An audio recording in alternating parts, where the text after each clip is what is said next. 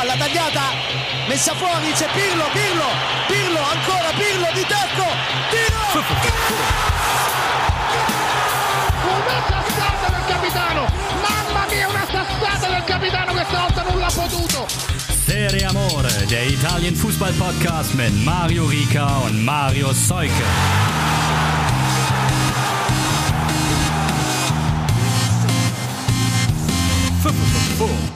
Ciao a tutti, Serie Amore meldet sich in alter Frische mit Folge 6 der zweiten Staffel und ihr hört schon, heute ist es ein bisschen anders. Das Intro wird aus Hamburg gesprochen und ich möchte da einmal dem geschätzten Kollegen Mario Rika aufzeigen, die Grenzen aufzeigen, so wie Napoli das am Spieltag mit Atalanta gemacht hat. Jetzt bin ich gespannt, was er dazu sagt. Grüße nach München zu unserem Differenzierungsminister. Ja, ha, danke. Grüße zurück. Ähm, bin ich mal gespannt, wie lange die Grenzen hier gezogen werden. Aber das sind ja alles liebevolle Grenzen. Abgesehen von äh, Napoli, also aus Atalantas Sicht war da natürlich wahrscheinlich wenig äh, Liebe. Aus meiner Sicht gibt's diese Woche endlich mal wieder richtig Amore für die Serie A. Denn das hat doch schon ziemlich Spaß gemacht, was wir da am Wochenende wieder gesehen haben. Pickepacke voller Spieltag mit geilen Spielen über die wir reden wollen. Zum Derby della Madonnina kommen wir ein bisschen später. Als nächstes haben Mario Seuke und ich uns gedacht, bequatschen wir mal, was auf den anderen Plätzen so los war.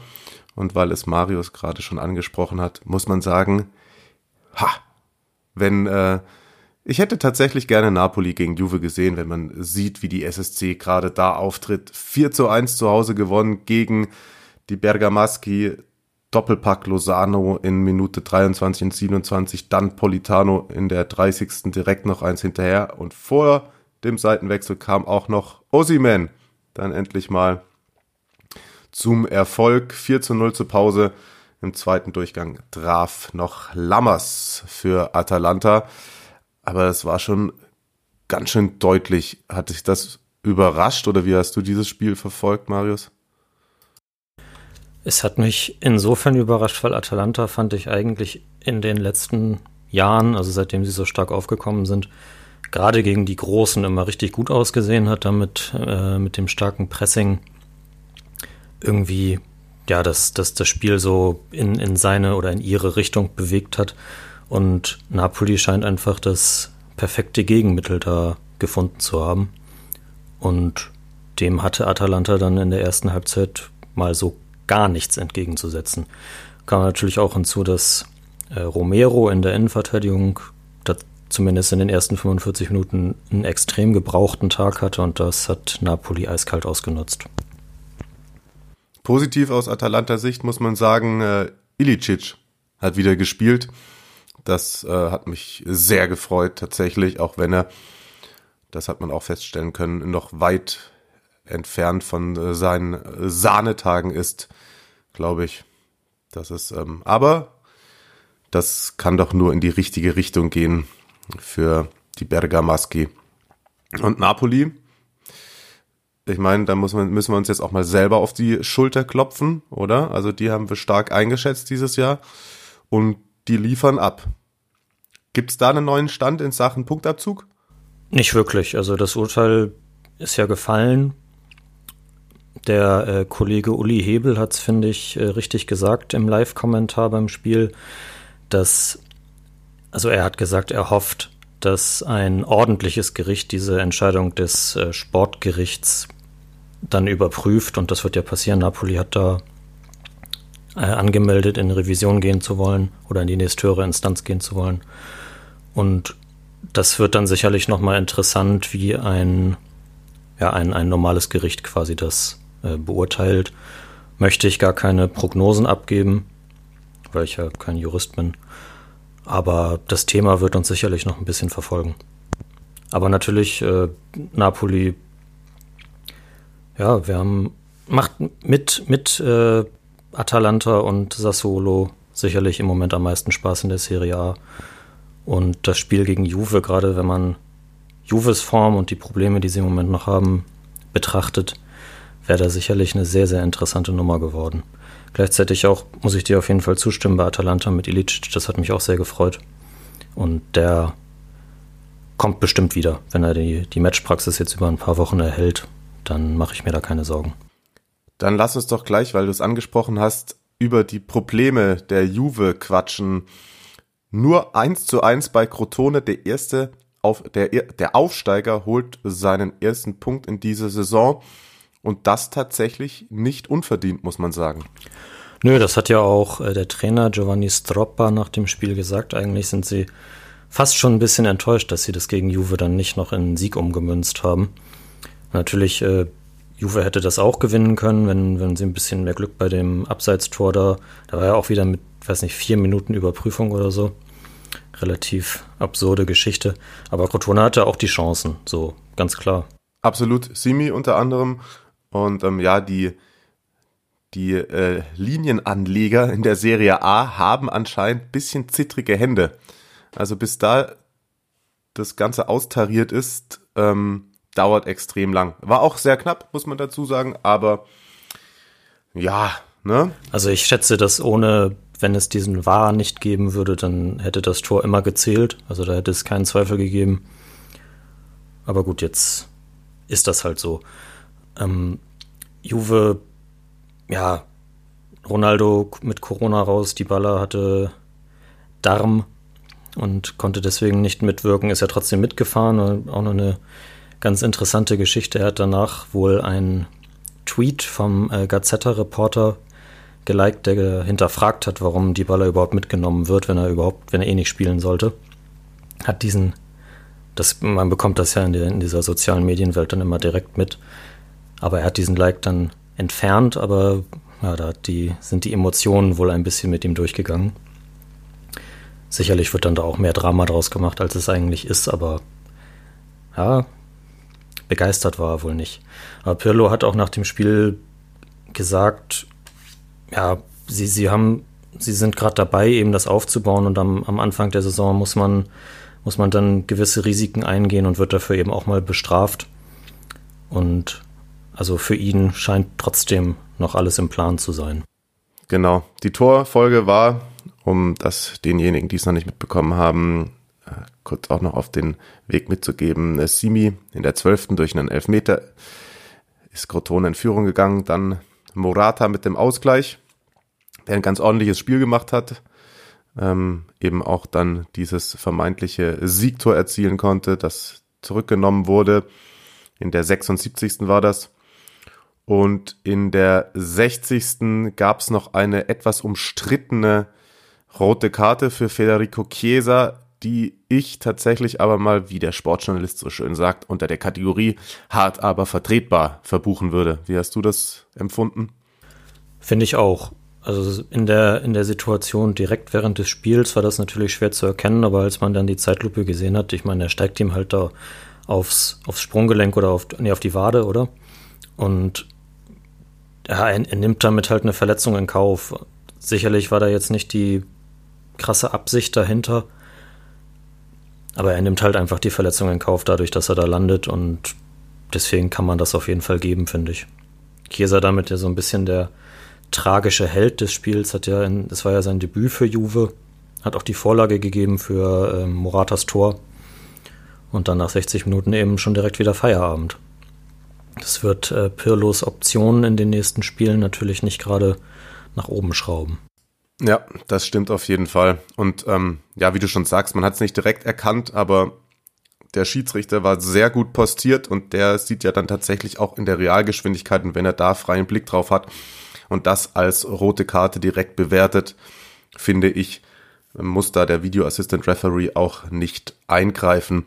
Insgesamt dann Summa summarum würde ich sagen, Saisonstart und vor allem dieses Spiel stand dann unter dem Motto, läuft noch nicht ganz so flüssig, außer bei Dybala. Stark, ja. So, hm, dann hätten wir das auch abgehakt. Außerdem, wie schon gesagt, auf das Derby aus Milan wollen wir später zu sprechen kommen, gab es am Samstag noch ein weiteres Spiel, das uns zum Schulterklopfen ermutigt. Lazio verliert mit 0 zu 3 bei Sampdoria. Boah, was ist denn los bei Immobile und Co? Oder müssen wir einfach sagen, haben wir es doch gesagt? Ich habe das Spiel nicht in 90 Minuten gesehen. Aber das, was aus den Highlights zu erkennen war, ich meine, Napoli hat in der 75. Äh, Napoli, Lazio hat in der 75. oder so den, den ersten ernsthaften Torschuss gehabt, glaube ich. Ja, das äh, läuft nicht so richtig rund. Und wenn dann auch noch der Giro fehlt. Und Sampdoria hat das sicherlich dann auch geschickt gemacht, die Erfahrung ausgespielt. Auch ein, ein Punkt, den Ranieri da angesprochen hat nach dem Spiel, dass ihnen das weitergeholfen hat. Und Augello, der Linksverteidiger mit einem mit einem Sahnetag, vielleicht das beste Spiel seiner Karriere bisher. Das Tor von Quagliarella vorbereitet, dann das 2-0 traumhaft selbst gemacht. Oder das äh, Sampdoria, die wir äh, einst als äußerst bräsig, Ranieri-esk sozusagen bezeichnet haben, hat uns da sozusagen dann eines Besseren belehrt und verdient relativ deutlich die drei Punkte eingefahren. Word. Wenn man sich dann den Samstag anguckt, muss man sagen, dass ähm, da doch die eine oder andere Partie mit dabei war, wo man an diesem Samstag um die Mittagszeit ähm, alles richtig gemacht hat, wenn man statt Bundesliga Serie A geguckt hat. Um 12.30 Uhr ging's los mit Bologna gegen Sassuolo. Junge, das war ein Kick, konnte ich leider auch nicht komplett sehen, musste es mir dann nochmal Real Life anschauen weil da war alles mit dabei. Im Endeffekt gewinnt Sassuolo mit 3 zu 4 die Torfolge 1-0 Bologna Soriano 9. Minute Ausgleich Berardi 18. Dann Swanberg mit der erneuten Führung für Bologna in der 39. Nach einer Stunde Orsolini zum 3 zu 1. Dann Djuricic nach Vorlage Caputos in der 64. Anschluss Caputo selbst in der 70 zum Ausgleich und dann im Endeffekt das 4 zu 3 für Sassuolo durch ein Eigentor von Tommy Yasu, der da sehr unglücklich aussah, aber auch nicht richtig was für konnte. Und ähm, ja, Sassuolo, die Offensive läuft und läuft und läuft. Zwölf Tore jetzt in den letzten drei Spielen, glaube ich. Das äh, System De Serbi funktioniert und begeistert mehr denn je. Gleichzeitig äh, Bologna aber auch offensiv richtig stark. Also wie die die Tore rausgespielt haben, gerade das von Swanberg, richtig traumhafte Kombination. Und das war, ja, das war einfach ein, ja, wie du gesagt hast, ein Spiel, das alles gegeben hat. Ich glaube, zur Halbzeit war es schon 11 zu 11 Torschüsse oder so. Das hat einfach mega Spaß gemacht und da kann man dann die Amore für die Serie A in vollen Kübeln ausschenken, auf jeden Fall absolut. Bologna muss langsam aber so langsam aber sicher dann auch mal anfangen zu punkten. Jetzt zwei Niederlagen in Folge, drei Zähler auf dem Konto. Als nächstes geht's gegen Lazio. Das könnte auch eine sehr interessante Partie werden, wie ich finde. Sassuolo steht nach dem vierten Spieltag auf Platz zwei nach dem Unentschieden zum Auftakt. Drei Siege in Folge, zehn Punkte. Zwei jetzt hinter AC Milan. Das ist ähm, schon aller ihren Wert, muss man sagen. Vielleicht müssen wir das dann nochmal ein bisschen revidieren aus unserer Tabelle, wo wir Bologna auf meinen Anraten hin vor Sassolo getippt haben. Vielleicht macht auch einfach Sassolo, auch jetzt im Vergleich zu Fiorentina, die ja wieder mäh waren, machen sie halt dann den, doch noch den Sprung irgendwie auf den siebten ins internationale Geschäft. Also ist natürlich, also vier Spieltage und so eh ganz klar, da kann doch alles passieren und so. 3 Euro, hier bitte. Aber ja, die haben eine enorm gute Form einfach aktuell und müssen sich da vor keinem Gegner, der da kommen mag, irgendwie verstecken. Die können immer treffen. Berardi geht da voran, Caputo trifft eh immer. Bockt. Ja, absolut. Finde ich auch gut, dass du das selbst äh, kurz nochmal erwähnt hast, warum Bologna bei uns in der Tabelle so weit oben ist. Wobei man dir auch natürlich zugute halten muss, man hat schon in den Ansätzen gesehen, ähm, ja, dass Bologna durchaus, glaube ich, ein Team ist, das, wenn es dann auch mal die Ergebnisse einfährt, mit dem Kader und mit dem, wie sie spielen, zumindest nichts mit dem Abstieg zu tun haben wird auf lange Sicht, auch wenn sie jetzt auf Platz 16 daherkommen. Ganz anders könnte das aussehen am Ende der, Saison bei ähm, Builotti und Kollegen Torino. Boah, drittes Spiel, dritte Niederlage zu Hause gegen Cagliari. Das war eine immens wichtige Partie aus meiner Sicht. es ging auch gut los. Torino geht in Führung durch einen Elfmeter, den Bellotti verwandelt. Dann aber Joao Petro und Simeone in Minute 12 und 19 drehen sie das Ding das erste Mal nach der Pause gleicht Bellotti aus. Und dann kommt aber nochmal Simeone begünstigt durch ja, Sirigu. Der sah da alles andere als gut aus. Und im Endeffekt, ach, das war nur auf der Milinkovic Savic, der Bruder, waren ja von Sergei, Ersatztorwart bei Torino, hat dann als auf der Bank noch die rote Karte bekommen, hatte es nichts direkt mit dem Spiel zu tun, aber ja, das. Der Tommaso Berni von Turin. genau, genau. Und äh, man muss fast mit dem Gedanken spielen, ob Kollege Giampaolo vielleicht der erste Trainer wird, der dieses Jahr den Hut nehmen muss und es vielleicht nicht der Herr mit der Kappe ist. Ja gut, das müssen wir nach dem Florenz hat ja auch 2-2 äh, gegen Spezia gespielt nach 2-0-Führung, aber darüber können wir ja gleich nochmal kurz reden. Aber ja, das, das ist so ein bisschen, was ich vor dem Spiel auch gedacht habe, weil ja auch Cagliari, obwohl sie in Ansätzen eigentlich gar nicht so schlecht gespielt haben in den ersten Spielen, nur einen Punkt geholt hatte, meine ich, wenn ich jetzt nicht falsch liege. Und es ist so ein bisschen gewesen, ja, wer, wer dieses Spiel verliert, der schlittert schon in eine doch recht veritable Krise, gerade auch mit den eigenen Ansprüchen. Also eigentlich sind das ja zwei Vereine, die gerne unter die besten zehn kommen wollen, mindestens. Und hätte Cagliari das verloren, dann wäre es für die Francesco enger geworden. Und jetzt glaube ich auch, dass das bei Giampaolo der Fall ist. Und ist auch insofern interessant, weil das ja beides Trainer sind, die nach ihren letzten Stationen bei Sampdoria bzw. Milan, wo die sehr schnell entlassen worden sind. Also wenn das jetzt nochmal bei beiden der Fall ist, dann gut, in Italien kriegt immer noch mal jemand wieder einen Job, aber Gigi Del Neri, ich habe es erwähnt, der hat auch Bock. Ähm ja, das also für die Reputation von Giampaolo bzw. die Francesco wäre das fatal, glaube ich. Ja, bin ich absolut bei dir. Du hast auch recht gehabt. Mit einem Punkt hatte Kayari bislang auf dem Konto. Jetzt sind es deren vier. Die Fiorentina hast du gerade schon angesprochen, die sich, boah, nicht mit Ruhm bekleckert hat bei Aufsteiger Spezia. Man ist in Führung gegangen.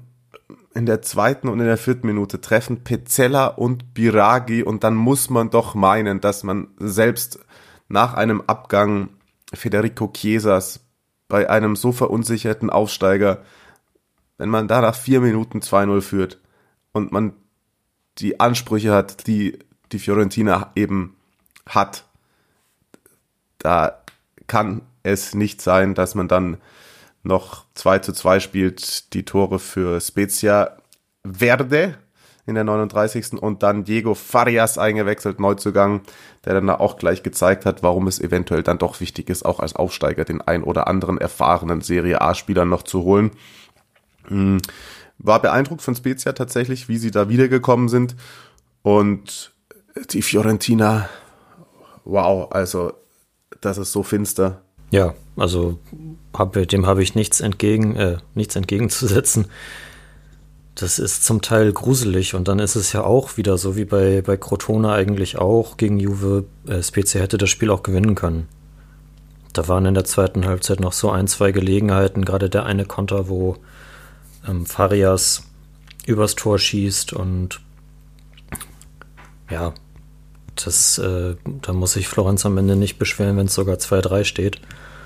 Und das wird sicherlich auch dann auf kurz oder lang, das haben wir ja auch, da können wir uns dann auch wieder auf die Schulter klopfen, prognostiziert, für den Mann mit der Kappe immer enger.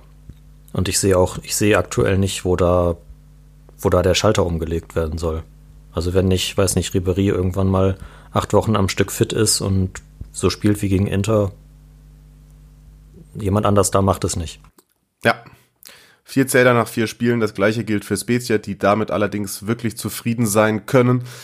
Apropos finster, ich ähm, habe dich dann tatsächlich am Sonntagabend nicht mehr weiter belangen wollen, dachte, es geht noch alles gut. Dem war nicht so.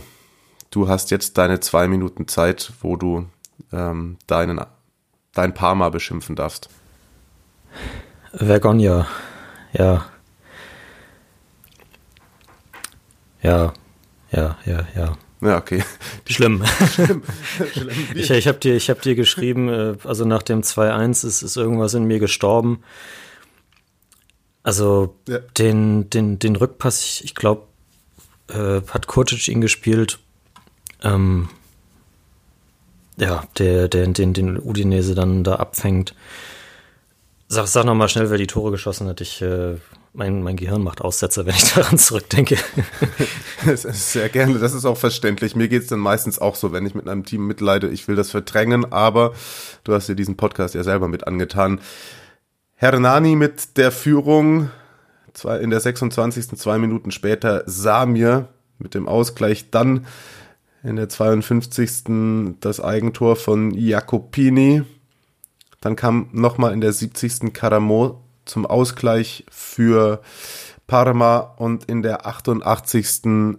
Pusetto mit dem 3 zu 2 Siegtreffer für Udinese Calcio, für die das extrem wichtig war, aber ich erinnere dich auch daran, was du gesagt hast, ähm, gegen ähm, Udine musst du gewinnen.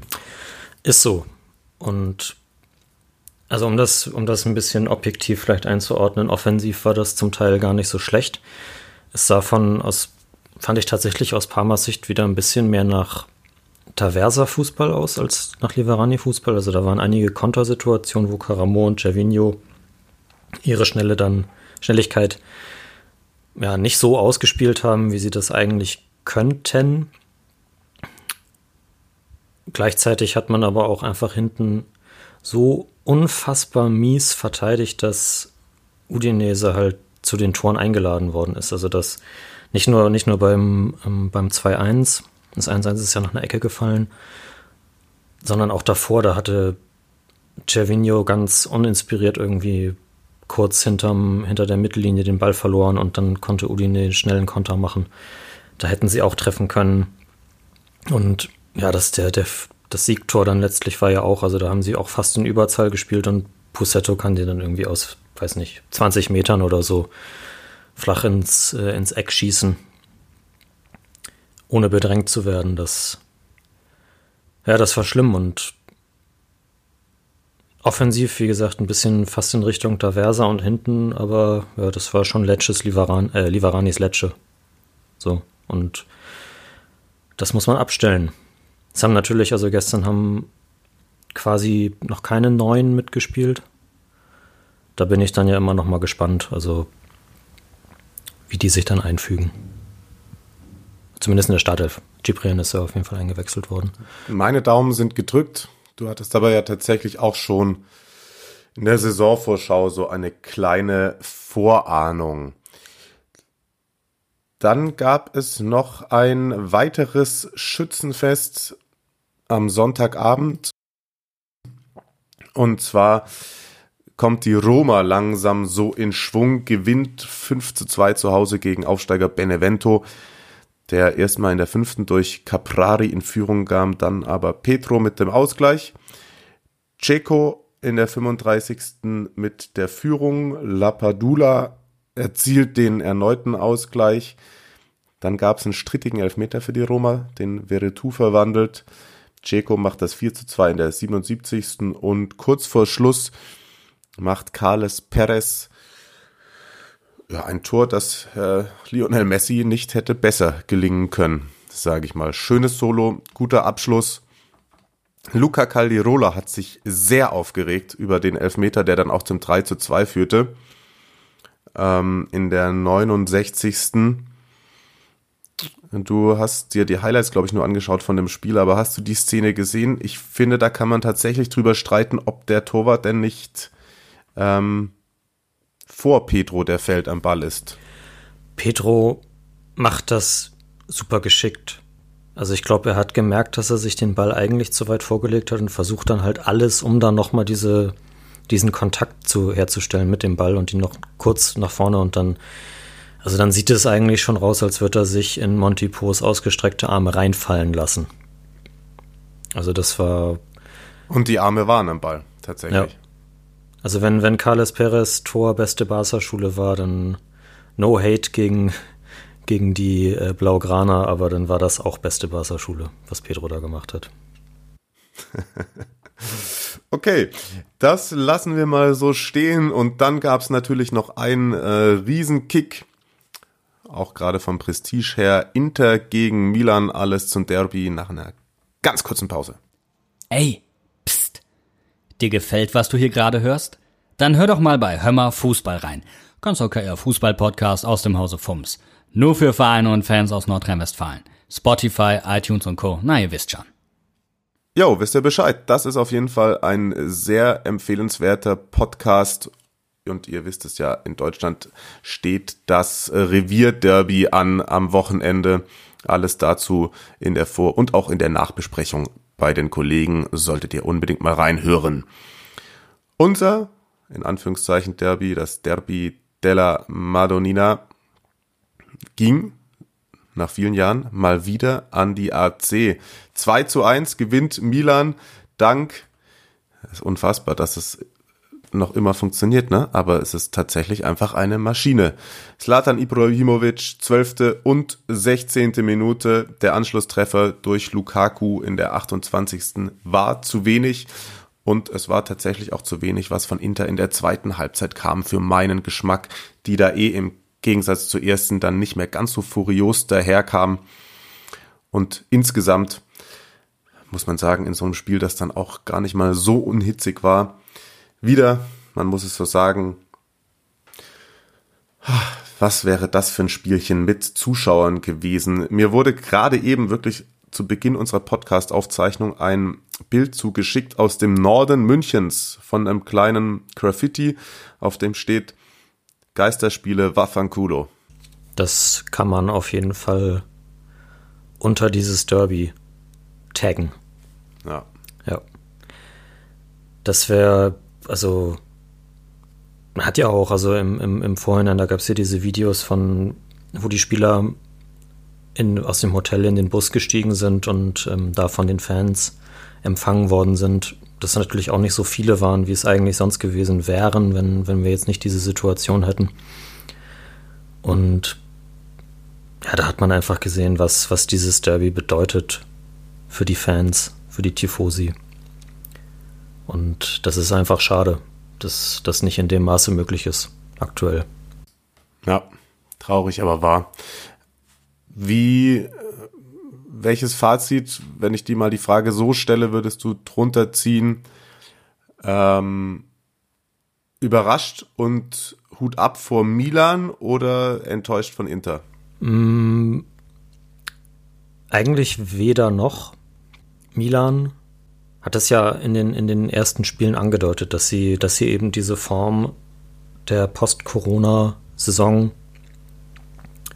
äh, Post-Corona-Pause, Post-Corona leider noch nicht, jetzt eben auch in die neue Spielzeit übertragen konnten. Und das haben sie jetzt eben einfach gezeigt, dass auch in einem Spitzenspiel, in so einem Derby. Und Inter hat ja jetzt nicht schlecht gespielt, sie haben einfach nur es einfach immer noch nicht geschafft, diese Balance zwischen Offensive und Defensive herzustellen. Vielleicht hätten sie mit ein bisschen mehr Glück, also Lukaku hat auch in der 92. Minute, hätte er noch ein Traumtor per Hacke erzielen können und hatte auch so noch, da es eine riesige Kopfballchance und ja, mit ein bisschen mehr Spielglück holen sie dann auch da das Remis.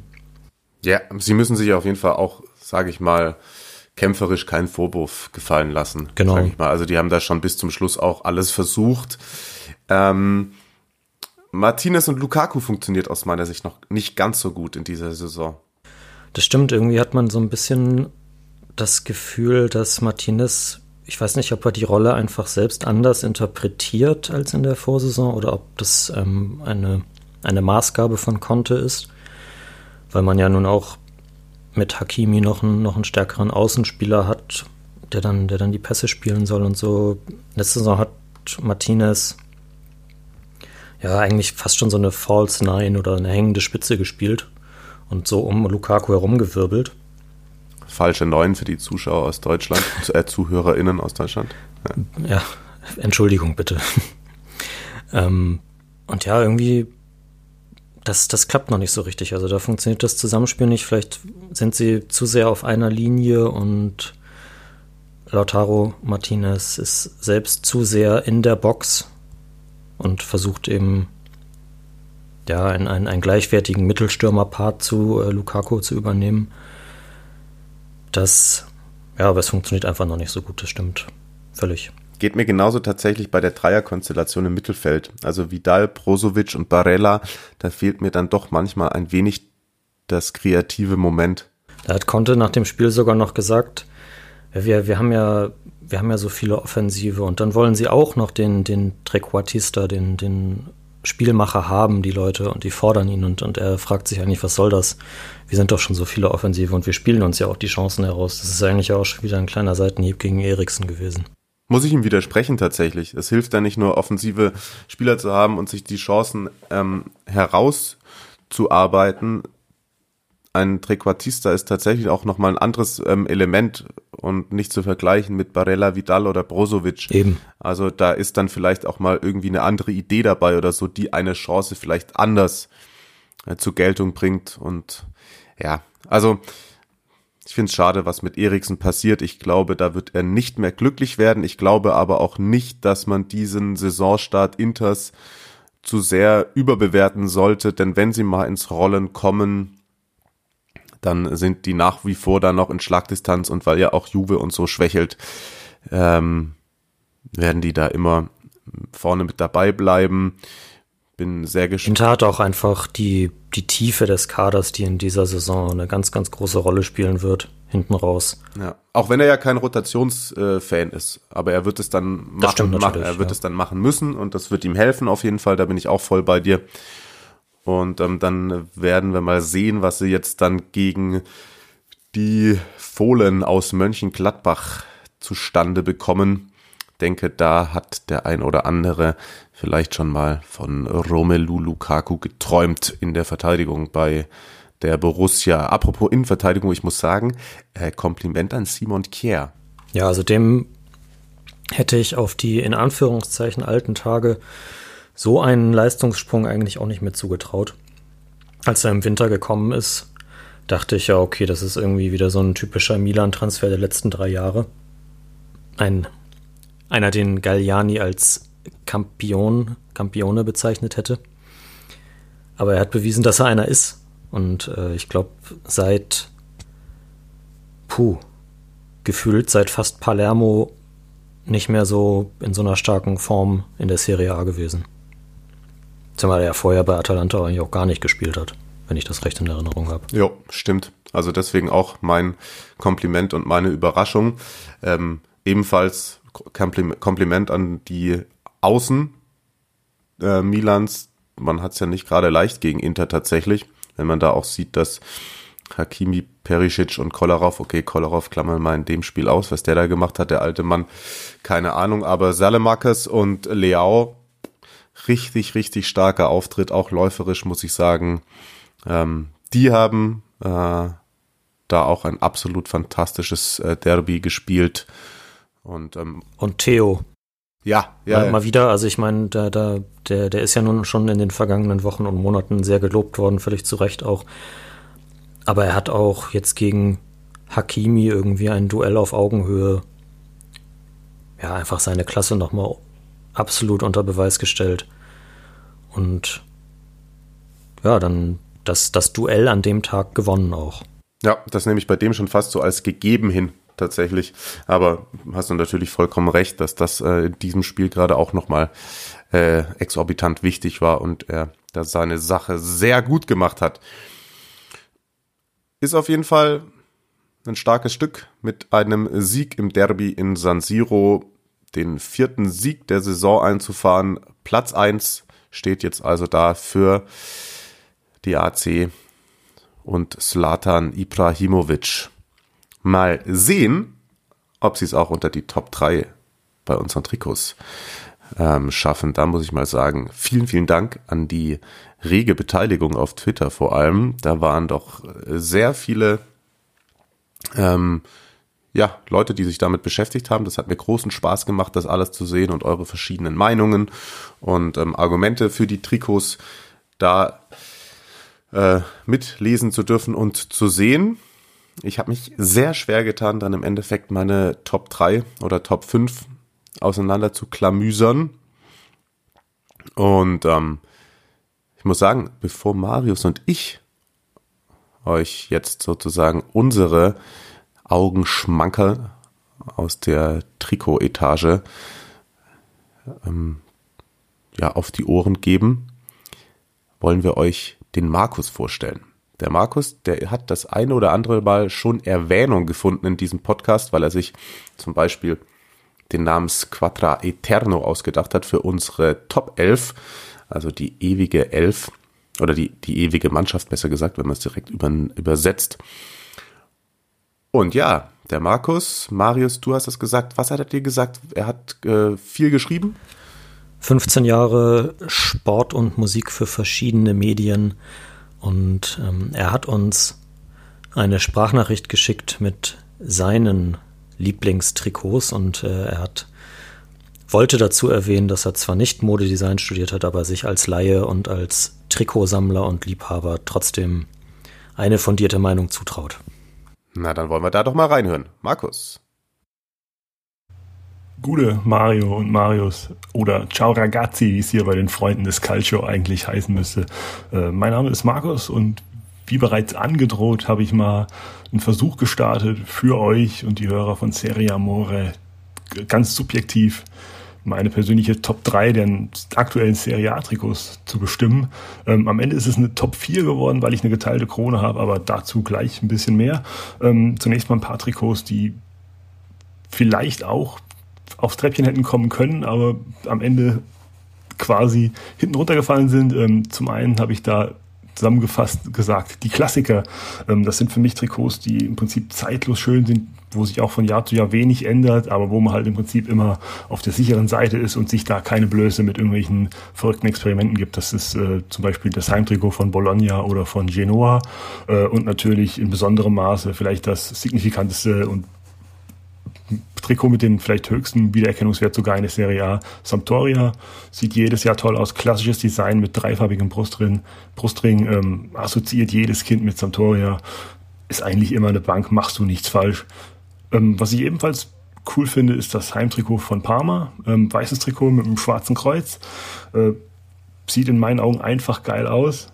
Und äh, der einzigste Karlauer, den ich mir jetzt an der Stelle erlaube, ist, dass die als Rückensponsor Viva la Mama haben was natürlich jetzt die lustige Klischeekiste jetzt natürlich wieder bedient, aber das klemme ich mir jetzt zukünftig, war auch nicht so lustig.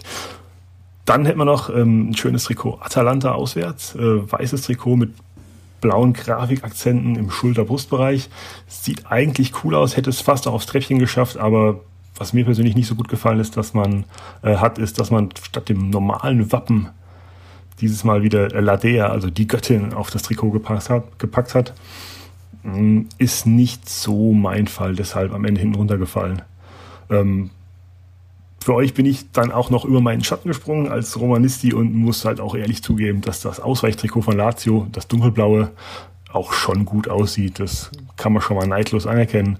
Äh, und dann ganz knapp am Treppchen gescheitert ist das Heimtrikot von Cagliari ähm, im klassischen Rot und Blau und ähm, als bisschen spezielle Note hat man sich dieses Jahr dazu entschlossen, das Vereinswappen unter anderem und die Adidas-Streifen auf der Schulter sowie das Adidas-Logo in Gold einzufärben.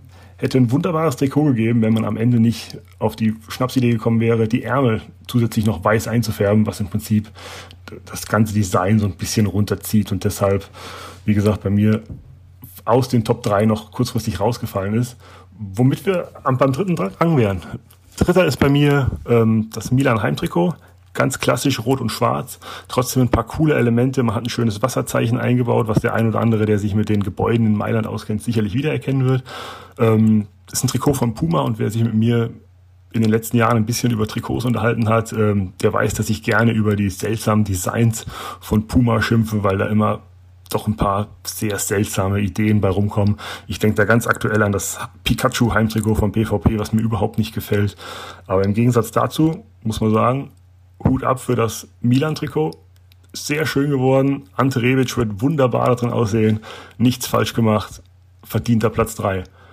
Silber geht in dem Fall, da bleiben wir gleich in Mailand, an das Ausweichtrikot von Inter. Ist eine Hommage an die Zeit von El Fenomeno, schwarz-graue Querstreifen, dazu ein bisschen blaue Elemente an den Ärmeln und am Kragen, damit das Ganze auch ein bisschen zeitgemäß aussieht. Äh, einziger kleiner Kritikpunkt ist vielleicht, dass im Vergleich zum äh, 97er Trikot das Wappen man hat es wieder mittig aufs Trikot gesetzt, aber ich hätte es vielleicht noch ein bisschen schöner gefunden, wenn man es auf die linke Seite gesetzt hätte, wo es normalerweise bei den Trikots immer landet. Ist aber Geschmackssache und soll dem schönen Design keinen äh, Abbruch tun in dem Fall. Dann kommen wir zu Nummer eins und ich sag's gleich vorweg, ich habe das nicht äh, gewählt, weil ich Roma-Fan bin, sondern weil es für mich einfach die schönsten Trikots in dieser Saison sind. Und zwar äh, geteilter erster Platz Roma Heim- und Auswärtstrikot ich finde, da kann man nicht viel besser machen. Das Heimtrikot in klassischem Dunkelrot. Dazu auf der Brust den Farbverlauf von Rot nach Gelb, äh, Hommage an die Trikots aus den 70ern. Äh, schön ist auch, dass dieser mehrfarbige Brustring, den das ergibt, dass der auf dem Rücken weitergeht und es keinen Bruch gibt. Ähm, dadurch ist das Ding einfach in sich komplett stimmig. Was einfach, ja, es gibt nichts, was sich an dem Trikot großartig ändern würde. Ähm, in Deutschland ist es ja so, dass, glaube ich, nur der VfB Stuttgart eine Sondergenehmigung hat, um diesen Brustring durchgehen zu lassen. Alle anderen müssen hinten eine einfarbige Fläche haben, damit man die Rückennummern angeblich besser erkennt. Keine Ahnung. Die Vorgabe gibt es in der Serie A zum Glück nicht. Und deshalb konnte die Roma das genauso durchziehen, wie es geplant war.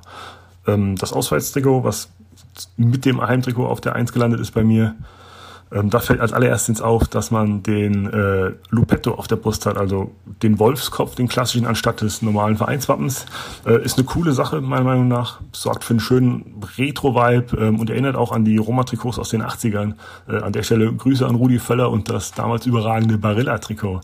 Ähm, bei den Farben hat man sich außerdem dazu entschlossen, dass man das Trikot als Grundfarbe in Elfenbein nimmt, statt in einem langweiligen Weiß, ähm, kombiniert das Ganze mit dunkelroten und gelben Akzenten und hat dadurch ein schlichtes, aber sehr stilvolles Trikot gemacht, wo man wie beim Heimtrikot in meinen Augen eigentlich nichts irgendwie verbessern könnte, außer vielleicht ähm, den Trikotsponsor Qatar Airways, was weniger optische Gründe hat, sondern eher ideologische, aber das Fass möchte ich jetzt an der Stelle gar nicht aufmachen. Ähm, ja, Freunde, das war meine Top 3. Keine Ahnung, wie ihr das seht. Ich bin aber sehr gespannt auf euer Feedback und wie ihr das seht, was die anderen Zuhörer gesagt haben. Äh, und dann bis demnächst. Ja, exzellente Wahl, würde ich sagen, oder? Definitiv. Dann bin. Dann hau, hau doch mal raus. Ja, also ich muss sagen, ähm, ganz knapp nicht aufs Treppchen geschafft haben es bei mir zum einen Milan Heim, bin ich bei Markus, finde ich sehr, sehr schön und auch tatsächlich ähm, bin ich bei ihm, was Lazio angeht. Das hat es aber ganz knapp nicht reingeschafft, also das so 4 und 5, Lazio auswärts und Milan heim. Platz 3 musste ich nochmal neu anpassen. Das ist mir nämlich jetzt erst am Wochenende unter die Augen gekommen. Das hatte ich so gar nicht auf dem Schirm tatsächlich. Und ähm, ihr wisst ja, was meine Vereinsliebe in Deutschland ist, ähm, Werder. Und das liegt auch daran, dass ich tatsächlich schon als kleiner Junge mit der Trikotfarbe Grün viel anfangen konnte. Und Grün auch schon bevor ich mich für Inter Fußball interessiert habe, meine Lieblingsfarbe war. Man munkelt in meiner Familie, dass das tatsächlich auch ein ausschlaggebender Punkt dann für die Vereinswahl war. Und da habe ich die Auswärtstrikots von Sassuolo gestern gesehen. Ich habe mir Sassuolo angeguckt, erstmal Heimtrikot, ja, ist auch grün dabei, aber dieses Auswärtstrikot, ganz viel weiß, dann dieser grüne Brustring in einem sehr schönen Grünton. Da habe ich schon gedacht, oh, das mit Caputo hinten drauf, hm, das würde ich nehmen. Und bevor ich meine, meinen Platz 2 und Platz 1 sage, musst du jetzt mal abliefern. Genau, apropos Caputo nochmal, äh, vielen Dank an Francesco, der mir den Link geschickt hat, wo man das Bier bestellen kann. Noch habe ich es nicht gemacht, aber diese Woche ist es, glaube ich, soweit. Schau ich da mal rein. Vielen Dank. Ähm, das Sassuolo-Trikot finde ich tatsächlich auch sehr schön. Und ähm, ich möchte gleich vorwegnehmen, bevor ich zu meinen Top 3 komme, dass es kein Parma-Trikot geschafft hat. Allein deshalb, weil die aus der Saison 2019-20 so geil waren, dass ich da viel zu verwöhnt gewesen bin und die neuen Designs etwas zu langweilig im Vergleich finde. knapp verpasst, dass ich muss auch zustimmen, dass das Milan-Trikot ist zum Beispiel, finde ich auch sehr schön, auf jeden Fall. Ich finde tatsächlich auch das äh, Juve-Heim-Trikot diese Saison wesentlich besser als das, äh, der, als den Flop der vergangenen Spielzeit. Das ist so ein bisschen Back to the Roots und diese Streifen da, die, die schwarzen, die so ein bisschen aus, ausfaden quasi, gefallen mir ganz gut. Aber noch viel knapper vorbei sind äh, Benevento Heim und das dritte von Inter. Benevento allein, weil, weil jedes Trikot, wo dieses Logo mit der Hexe drauf ist, total geil ist. Und das dritte von Inter, das erinnert mich irgendwie so an Adriano-Zeiten. Meine Platz 3 ist das Auswärtstrikot von Crotone. Das hat diese, das ist ja äh, rot, weiß, blau. Wenn wir, wenn, wir, wenn du von deiner äh, Deutschland-Liebe Werder sprichst, Kiel ist die meine und das sind auch die Vereinsfarben. Ein bisschen anders angeordnet, aber ja, Crotone, das, hat, das ist ja weiß im Grund und hat dann diese, diese rot-blauen, quasi aquarellartigen Farbverläufe. Das äh, finde ich irgendwie sehr speziell und sehr cool. Das hat schon fast was von Batik. Genau, ja. du alter Hippie. Erwischt. Ähm, Platz zwei ist auch für mich sozusagen, sind zwei Trikots, aber genau wie bei Markus sind es bei mir die zwei Roma-Trikots. Das ist, wenn ich mir diese Trikots, zum einen das schöne Heimtrikot mit diesem Rotton und dem Element um die Brust rum und dann das Auswärtstrikot mit dem ähm, Wolf. Wenn ich mir das, also bei ganz vielen Trikots denke ich mir das ja eh mal, das ist bei den Werder-Trikots mit äh, Teufel Wiesenhof ja genauso, denke ich mir, ein Königreich für eine Fabrik, äh, die mir jederzeit jedes Trikot, das ich möchte, ohne Brustsponsor ausspielt. Das wäre toll. Aber ähm, ich versuche das sozusagen in meiner in meinem Gedanken, mir diese Trikots ohne Sponsor vorzustellen. Und dann ist das ein wirklich sehr, sehr schönes Trikot, sowohl das Heim- als auch das Auswärtstrikot von AS. Das ist bei mir Platz zwei. Den Gedanken mit dieser Fabrik hatte ich tatsächlich auch. Und ich habe es mir nicht ohne Sponsor vorgestellt und deswegen leider kein Foto für die Roma-Trikots von meiner Seite. Qatar Airways ist einfach ein No-Go. Auf Platz 2 eigentlich punktgleich, weil super retro und eben komplett ohne hässlichen Sponsor das Lazio Heimtrikot und das von Genoa. Das sieht einfach aus wie Fußball in den Anfängen. Mhm. Finde ich geil. Ja. Ja. Ähm, ähnlich ist es bei mir dann auch bei Platz 1 und auch das ist schon mal erwähnt worden von Markus und tatsächlich, da könntest du mich nachts aufwecken und jemand würde kommen und sagen, du bekommst jetzt von mir ein Serie A Trikot geschenkt. Welches möchtest du? Und ich würde immer sagen, Sampdoria. Das ist bei mir die ganz klare Nummer 1. Ich finde, die haben kontinuierlich und auch wieder in dieser Saison einfach den geilsten Fetzen. Ist echt schön. Ist ja auch, ähm, auch so, so dieses, dieses Retro-Design irgendwie, auch wie Genoa, wie Lazio. Gefällt mir auch richtig gut und äh, mein Platz 1, auch weil das in so eine Richtung geht, ist das. Ich unterscheide da mal nicht zwischen dem Heim- und dem Champions League-Trikot, weil sich das ja eigentlich nur durch den, durch die Sterne da quasi auf dem, auf dem Ärmel unterscheidet. Das ist das Heimtrikot von Atalanta. Sehr schlicht, aber. Ja, stimmt, hat auch einen schönen Kragen, ne? super. ne? Hat auch einen schönen Kragen, ja. auch so leicht ja. retro angehaucht. Ähm, genau. Ja. Dagegen weiß das, das Auswärtstrikot äh, wieder bei, bei, bei Modedesign oder Kunstdesign, keine Ahnung. Das weiß nicht so richtig, ob es ein Trikot oder ein Kandinsky sein will, glaube ich. ja, ja, da tatsächlich. Da so auf die späten Stunden in der Trikot-Design-Fabrik wird dann nochmal alles zusammengeworfen. Da gibt's schon ein paar krasse, krasse Ausreißer. Finde ich toll. Das war sehr vielseitig tatsächlich. Da sind wir uns auch mal nicht irgendwie, da doppeln wir uns nicht.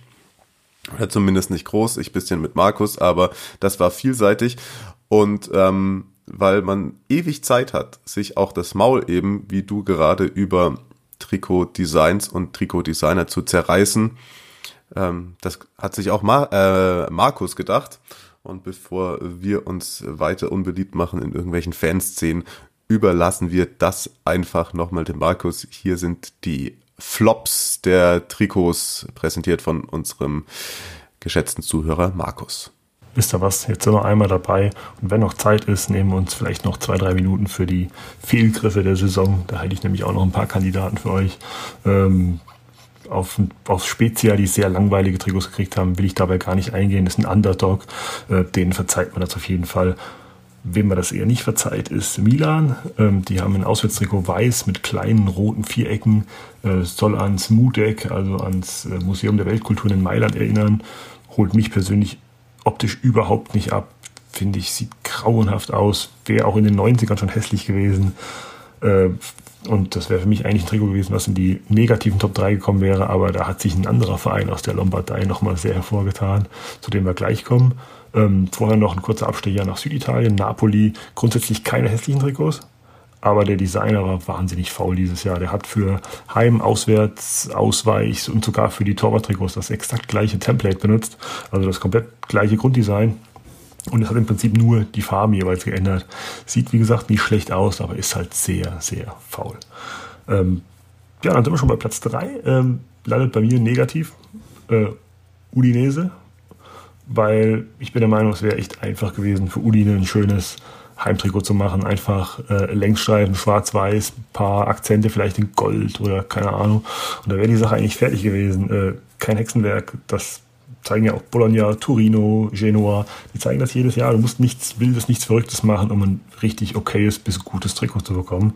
Äh, Udine hat stattdessen dieses Jahr ein Grundfarbe schwarz das Trikot genommen und hat einen diagonalen, sehr breiten weißen Streifen draufgezogen, was einigermaßen willkürlich aussieht und auch, wie gesagt, deutlich zu breit ist, um als Schärpe durchzugehen, dass man vielleicht sagen könnte, ja, sieht aus wie bei River Plate, ist vielleicht ganz cool gemacht. Ist halt leider nicht der Fall, weil der Balken halt wahnsinnig breit ist und weiß ich nicht, was sie sich dabei gedacht haben. Gefällt mir überhaupt nicht. Daher bei mir auf Platz 3.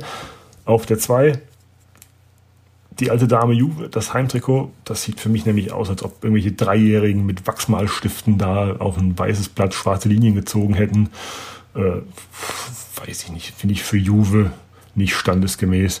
Ähm, was übrigens auch für das Ausweichtrikot gilt, das für mich mit seinem Orange und Schwarz irgendwie wie angebrannte Lasagne oder so aussieht, keine Ahnung. Ähm, aber bevor die Juve-Bubble jetzt hier äh, Schnappatmung kriegt, äh, ich muss auch sagen, das Auswärts Auswärtstrikot von Juve Dagegen kann man wirklich nichts sagen. Ist ein schönes Blau, äh, schwarz-weiße Ärmelabschlüsse, sieht absolut in Ordnung aus und ist auch, ist, sage ich mal, das, was ich von einem Club wie Juve erwarten würde, optisch. Im Gegensatz zu den anderen zwei, aber gut, okay. Ähm, noch schlimmer allerdings hat äh, mein Platz 1 gemacht. Ähm, da ist bei mir das Auswärtstrikot von Inter gelandet weil das wirklich sagenhaft hässlich geworden ist. Das sieht aus wie, keine Ahnung, wie ein Geschirrhandtuch oder wie ein schlecht gefliestes Bad mit schwarzen und blauen Fugen. Äh, keine Ahnung, was man sich dabei gedacht hat. Sagenhaft hässlich. Ähm, auch kein richtiges Karo-Muster. Sieht aus wie, keine Ahnung, hässliche Kacheln. Äh, in einfarbig blau das Pirelli-Logo vorne drauf. Nee, also Freunde bei aller Liebe, das ist ich gönne Inter dieses Jahr wirklich, dass sie mal wieder den Scudetto holen. Aber dann tut mir bitte einen Gefallen und gewinnt das entscheidende Spiel nicht in dem Lumpen. Ja, das hat Markus doch schön auf den Punkt gebracht. Das freut mich, wenn auch unsere ZuhörerInnen da ab und an, wie ich, auch mit ein wenig Hass an die Sache rangehen und äh, die Emotionen dann nicht zurückhalten. Vielen, vielen Dank nochmal für die Einsendung, Markus. Ähm, hat Spaß gemacht, das anzuhören. Ein äh, Satz noch zum also erstmal einmal kurz zu Spezia. Ich, äh, da muss ich einmal den, weil wir ja schon Sponsoring Hate betrieben haben. Ich finde den Trikotsponsor von Spezia super geil. Diesen Teller mit der Chili unten drin und dann ja, der Messer stimmt. und Gabel hinnehmen. Das ist irgendwie cool.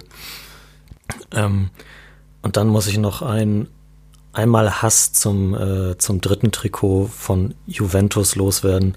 Ich also nichts gegen dich, Francesco. Du hast das ja in deinen Top 5.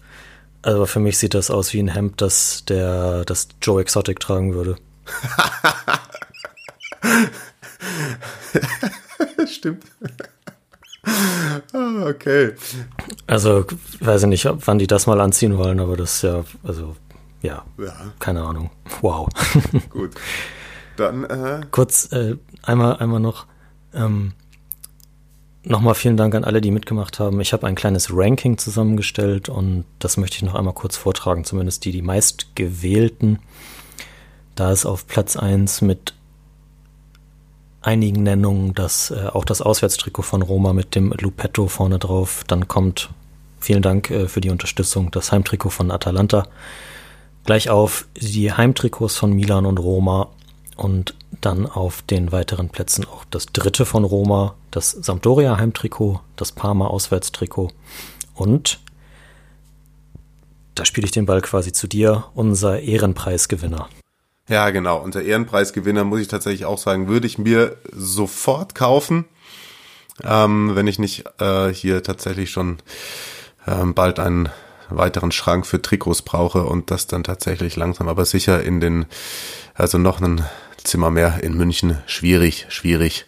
Das kann ich mir gerade nicht leisten, deswegen leiste mir auch keine Trikots. Aber, lange Rede, äh, wenig Sinn. Venezia. Wunderbares Trikot, muss man sagen. Das ist der Specialpreis, der rausgeht in die Serie B aus der Serie Amore Redaktion. Also wenn ihr da mal seid, sagt Bescheid und sagt Specialpreis für das Trikot von Venezia. Und vielleicht noch eine kleine Nennung für das Regenbogentrikot von Pescara. Auch sehr cool. Aber ja, Ja, Venezia. Ja, auf jeden Fall. Also sage ich mal, das, das Delfino Pescara, das ist schon wieder, das ist cool und ausgefallen, würde ich jetzt aber tatsächlich nicht zum Spazieren anziehen. Ist ein Punkt. Wo wir bei Venezia sind, da dachte ich, wenn wir das, wenn wir die schon erwähnen, dann ist es doch mal wieder an der Zeit für die beliebte Kategorie, die immer noch keinen Namen hat. Die Kategorie ohne Namen.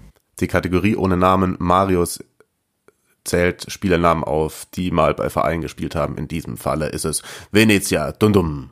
Marco Del Vecchio, Anfang der 90er, ausgeliehen von Inter. Dann Maurizio Ganz. Dann ein Name, bei dem, den ich immer irgendwie verbinde mit Star sein. Ich weiß gar nicht, ob, ob der so bei vielen anderen Leuten auf dem, auf dem Zettel ist. Luis Oliveira, ehemaliger belgischer Nationalspieler. Mhm, mhm, ja. Dann ein, ein Name ganz, ganz großartig. Gerhard Poschner. Oh, Ja, ja. ja. Quasi Der der, Gerhard. der Karl-Heinz Riedle der Nicht-Nationalspieler. Ja, gut. Gefällt mir. Gut, sehr gut. Sehr bekannt ist natürlich Alvaro Recoba. Der, Was, bei Venezia, echt? Krass. ich glaube, ja, von Inter ausgeliehen. Der legendäre El Chino. Auch äh, nicht ausgeliehen, aber hat äh, 1994, 95 elf Tore in der Serie B gemacht, ist dann zu Atalanta Bergamo gewechselt. Christian Vieri. Uh, Bobo DJ. der Mann, der bei jedem Verein auf der Welt gespielt hat. Ebenfalls in den 90ern Cristiano Zanetti, auch ehemaliger Nationalspieler. Dann kurz bevor zu Roma ging Amantino Mancini oder Mancini, bei dem ich mir gleich, als ich den Namen gelesen habe, nochmal dieses unglaublich geile Champions League-Tor gegen Lyon angucken musste, wo er dem Verteidiger, ich weiß nicht, ob es Revellier war, Knoten in die Beine gedribbelt hat und dann eiskalt versenkt hat. Einer der Venezia Rekordspieler ist Paolo Poggi.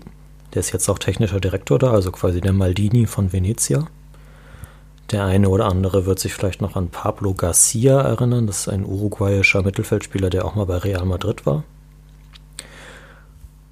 Und da muss ich dazu sagen, ich habe darauf gehofft, aber er hat nicht bei Venezia gespielt. Nicht Luigi Di Biagio. Aber, und das kann ich als kleines Quiz für dich machen, dieser Serie Amore 1000 Sassa war auch bei Venezia der ewige. Äh, Was ist das für ein Quiz? Ich brauche schon ein paar äh, Anhaltspunkte. Na, Ach so, äh, Iacchini. natürlich. Ja. Dann haben wir ihn auch nochmal untergebracht in dieser Sendung. Das ist doch wunderbar.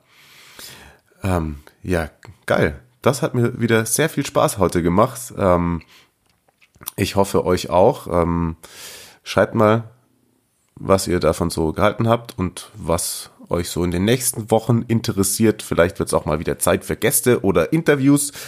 Lasst uns äh, ein Follow-up da, keine Ahnung, bei Spotify, bei iTunes, whatever, dieser.